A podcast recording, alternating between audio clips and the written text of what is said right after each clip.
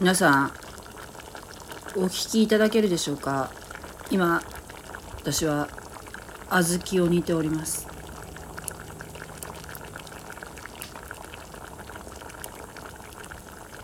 えー、初めてやっているんですけれども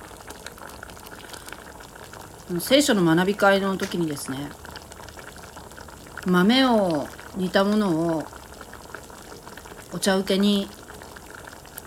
リーダーの奥さんが出してくださるんですがそれが非常に美味しく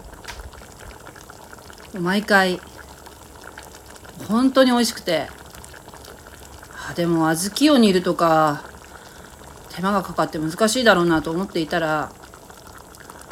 伺うと、えー、別に前日から豆を水につけておく必要もないらしく思い立ったら小豆をさっと洗って、えー、そして水を多めに入れてね、えー、火にかけると。で沸騰したらそこから1時間で、えー、砂糖は基本豆と同量の砂糖でまあちょっと少なめでもいいんだけどそのうち3割ぐらいは黒砂糖を入れるとコクが出るそうです途中でアクをアクを取るとかねなんかこう煮こぼすとかああいったこともしなくていいらしいですむしろ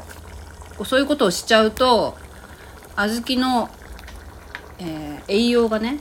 この煮汁とともになくなってしまうということになるので、うん、むしろこう捨てない方がいい。こうあの和菓子のね和菓子を作るこうプロの方とかだと厳密にえー、そういうふうな場合というのは、えー、煮こぼしたりとかするのかもしれませんけれど家で家庭でする分には全くそういうことは必要ないそうです。ということを学びました。さらにその時に出るお茶がね非常に美味しくってそれが、まチランのちょっといいお茶っ葉みたいなんですけれどもだけどねなんか通常のお茶っ葉でもお湯を注いでからすぐにこうすぐにっていうかねが蒸らす時間っていうのが割とこう短めなことが多いらしいんですね。